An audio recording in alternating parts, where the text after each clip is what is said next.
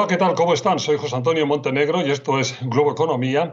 Hoy dedicando todo nuestro tiempo a analizar lo que implica y lo que puede implicar en los próximos meses el comienzo de la subida de tipos de interés de la Reserva Federal que ya se ha iniciado el pasado mes de marzo. Una subida de tipos de interés y, en definitiva, de reducción de la liquidez del sistema que tiene como objetivo combatir la inflación disparada en los últimos tiempos. La Fed tiene eh, por ley dos cometidos principales, aumentar el empleo y mantener la estabilidad de los precios. El primero, el del empleo, parece que está en un buen momento. Estos próximos eh, meses estamos ya muy próximos realmente al pleno empleo, suponiendo que no hayamos llegado. Pero segundo, el de mantener la estabilidad de precios por la aparición de la inflación preocupa cada vez más. La gran pregunta es si la Fed conseguirá su objetivo eh, sin provocar una recesión en esta economía, a la que además de sufrir todavía los efectos adversos de la pandemia, se le ha cruzado una guerra en Europa que aumenta la inestabilidad y la incertidumbre. En la última reunión de su comité abierto, la Federal Reserve fue muy clara. Empieza la subida de tipos de interés y solo en este año, en 2022, podrá haber siete subidas de tipos de interés, una predicción a la que podemos añadir, por las propias explicaciones del presidente de la Fed, Jerome Powell, que estas subidas, que en principio muchos analistas estiman de un cuarto de punto en cada caso, es decir, de un 0,25%, podrían ser más altas, mayores, si es necesario. La Fed está intentando sobre todo hacer un ejercicio eficaz de comunicación que dé confianza a la economía y a los mercados en la dirección de que todo lo que sea necesario estará hecho por su parte para doblegar el embate inflacionario y llevarla a su target que sigue estando en el entorno del 2%. En todo caso, el mensaje es claro. Se analizarán continuamente los datos y se actuará en consecuencia. La pregunta, la gran pregunta es si el Banco Central estadounidense, la Fed, podrá bajar la, la inflación en un aterrizaje suave o si se pasará en sus ajustes y provocará una recesión o algo peor, una recesión sin hacer desaparecer la inflación. Pero pausa y lo analizamos con la ayuda de mi invitado hoy, el economista Paulo Vieira da Cunha, socio director de Berban Consulting. Enseguida aquí en Globo Economía.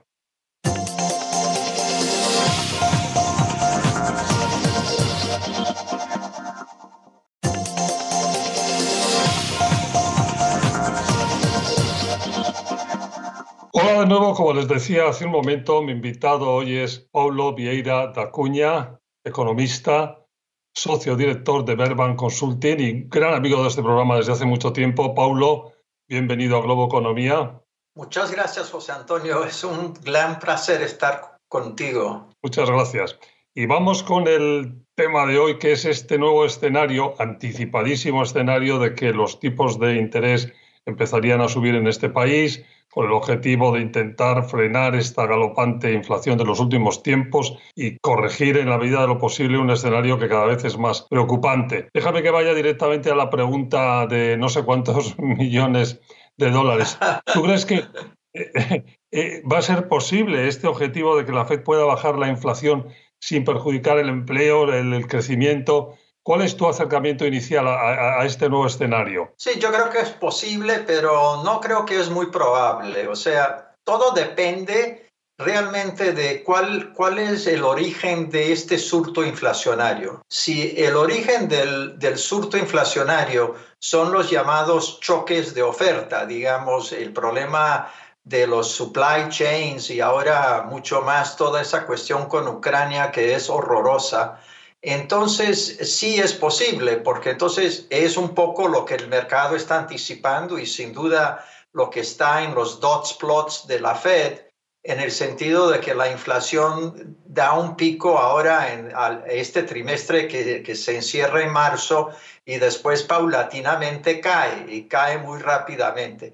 En ese escenario, una, una subida de tasas como se está anticipando de 250 300 puntos a lo largo de un año, año y medio, sí yo creo que daría ese resultado con la, la tasa de desempleo más o menos constante, el PIB cayendo unos 200 puntos y bien, ¿no? El, famoso soft landing.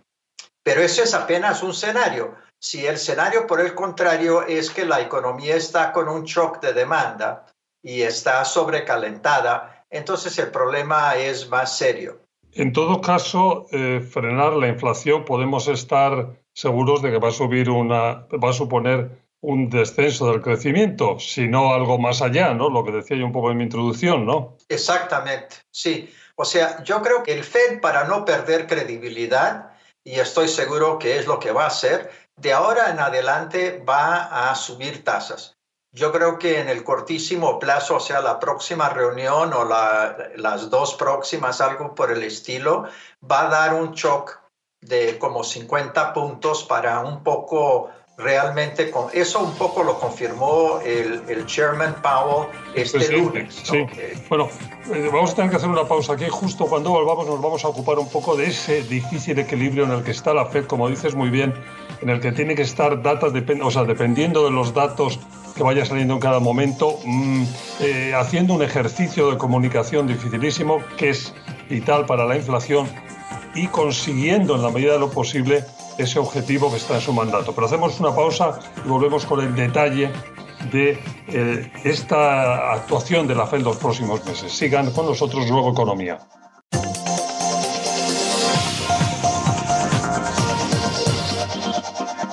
Estamos de vuelta a Globo Economía, dedicando todo nuestro tiempo a este nuevo escenario de la política monetaria en Estados Unidos que afecta a todo el mundo de las subidas, de la iniciación de las subidas de tipos de, interés, con eh, Paulo Vieira Acuña, economista, socio director de Verban Consulting. Paulo, en este bloque yo quisiera un poco que entráramos en el detalle de del ejercicio tan difícil que está haciendo la Fed. Bueno, Hablábamos antes del comité abierto celebrado en el pasado mes de marzo. Eh, ahí la FED fue muy clara, dijo que iba a haber siete alzas, es decir, que cada mes iba a subir ah, los tipos de interés un poquito. El mercado, los analistas entendieron que serían de un 0,25 más o menos cada uno, pero como tú nos recordabas muy bien, inmediatamente Jerome Powell en una conferencia a los pocos días eh, nos anunció que podía ser más grande, que ahora las expectativas más, más grandes, las, las subidas, que no tienen por qué ser de 0,25, pueden ser de 50 puntos básicos y el tiempo que sea necesario, porque sobre todo va a ser muy data dependiente. El, esa es la clave, ¿no, ¿no Paulo? Sí, yo creo que sí. Y además uno tiene que recordarse de que eh, la Fed va a empezar a hacer lo que ellos llaman el quantitative tightening, ¿no? O sea, eh, yo, el, el, el, chairman dijo que podría empezar en mayo.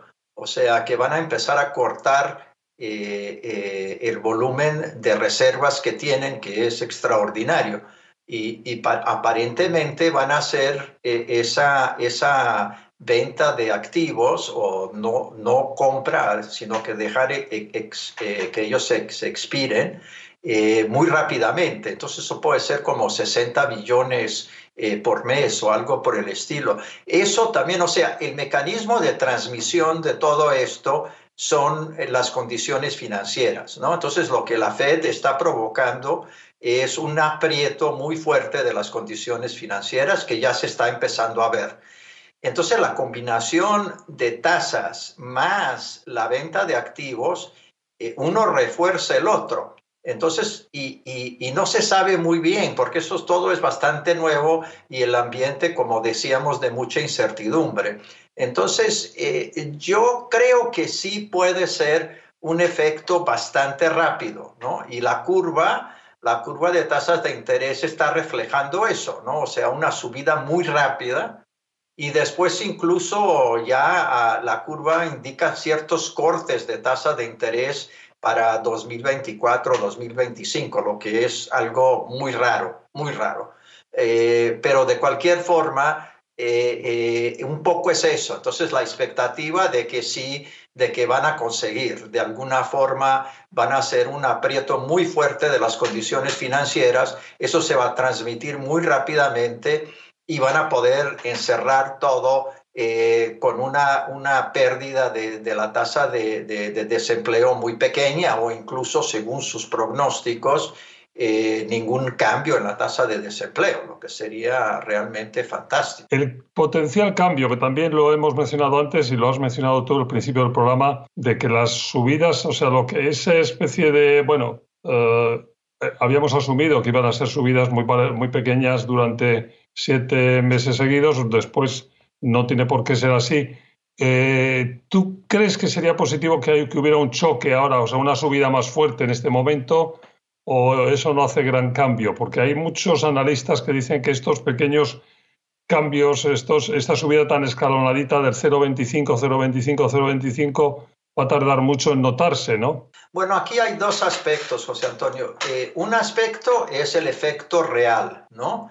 El efecto, de nuevo, en el PIB o en cualquier medida de la economía real. Ese efecto eh, tiene los famosos long and variable lags de, de, Friedman, ¿no? Entonces, eso va a tardar y básicamente ahí es uno por uno, una subida de 100 puntos bases en la tasa de interés hace una caída del PIB de 100 puntos bases en la tasa de crecimiento del PIB. Entonces, eh, eso es un aspecto y en ese aspecto ir paulatinamente eh, es a lo mejor la cosa más apropiada en este momento. Pero hay un otro efecto, que es el efecto de expectativas. Y es nosotros que somos de países emergentes como Brasil, uno sabe que eso es súper importante, ¿no? En Brasil el efecto todo es por expectativas, por ejemplo. Entonces, eh, eh, ahí eh, yo creo que sí, yo creo que el shock no, ya no es un shock, porque él más o menos ya lo ha dicho, pero yo creo que la, eh, eh, el adelantar un poco el, el, el, pace ¿no? Eh, va, va, a ayudar, va a ayudar porque yo creo que va a convencer al mercado de que realmente la Fed, aunque tiene los dos objetivos, está dando prioridad al objetivo de inflación en este momento, que es lo adecuado. Oh, claro.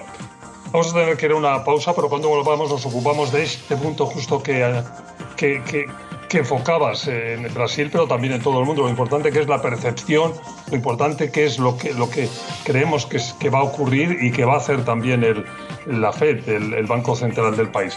Hablamos de eso en cuanto volvamos de la pausa. Globo Economía.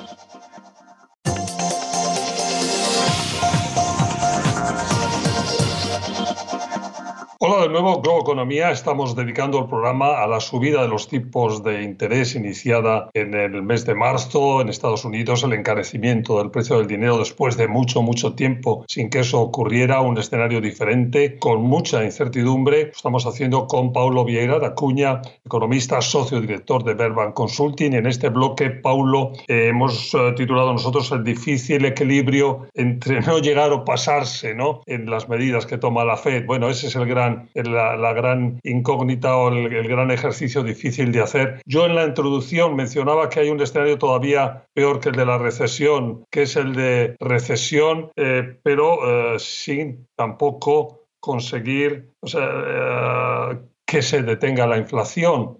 O sea, no vamos a la recesión, pero tampoco mejoramos el tema de la inflación, la stagflation, que, que se dice aquí también en español. ¿Ese escenario qué probabilidades tiene? Bueno, yo creo que fue interesante cuando Powell se refirió a tres episodios en donde la Fed consiguió ese famoso soft landing, ¿no? Claro que el más famoso es el de 95, cuando la Fed fue así perfecto, ¿no? O sea, la inflación cayó y la economía eh, se desaceleró, pero luego a seguida volvió a crecer y fue todo lo que se llama Goldilocks, ¿no? Todo perfecto. Eso es casi un accidente, ¿no? La verdad es que si la, la, economía tiene que desacelerar, porque uno sabe que aun cuando hay efectos de shock de oferta, también hay efectos de demanda.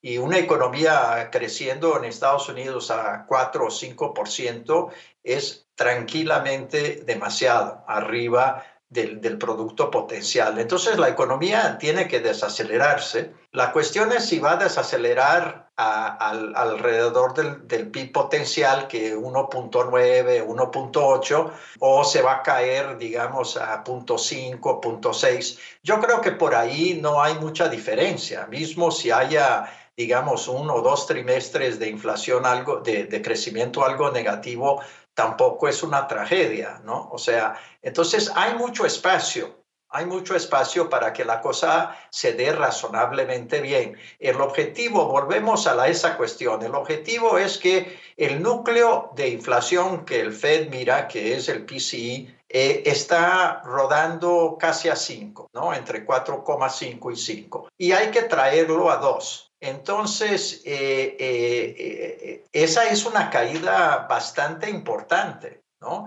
Y típicamente uno diría que tendrías que dar más en tasas de interés que en queda de inflación. O sea, si vas a querer cortar la inflación por 300 puntos bases, había que dar más de 300 puntos bases en la tasa de interés.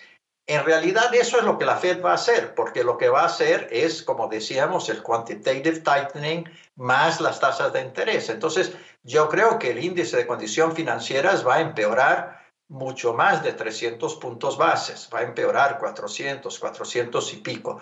Eso debe ser bastante suficiente para cortar la inflación, considerando que hay algunos efectos de, de shock de oferta. Si eso va a traer la economía a una recesión, eh, es probable, pero yo creo que sería por ese efecto una recesión muy corta y una recesión que no tendría, digamos, un efecto desalentador muy fuerte sobre el mercado de trabajo. Perdona que te interrumpa, nos tenemos que ir, hemos agotado nuestro tiempo, pero en, en 30 segundos, eh, con todas estas incertidumbres, con esta tragedia de la guerra en Ucrania, con la, pandemia, bueno, saliendo, pero todavía no, no, no, no superada del todo, eh, ¿qué, expectativas, qué, te parece esta política monetaria? ¿Dónde, qué, podemos decir como cierre? Yo creo que yo tengo confianza en la Fed. Yo creo que ellos están sabiendo bien lo que están haciendo. Yo creo que está bastante claro que ellos tienen una gran preocupación de no afectar muy negativamente el mercado de trabajo. Y, y, yo sinceramente espero que ellos consigan hacer este, este mítico soft landing eh, con, con bastante éxito. Esa es mi expectativa. Muchas gracias, Pablo, por haber estado con nosotros. Muchas gracias, José Antonio. Ha sido un gran placer como siempre. Fue Paulo Vieira da Cunha, economista socio director de Verbank Consulting. Gracias, gracias a ustedes por su atención. Recuerden que estamos todos los fines de semana en nuestros horarios habituales o cuando ustedes quieran en nuestra versión audio, el podcast de Globo Economía. Hasta la próxima semana.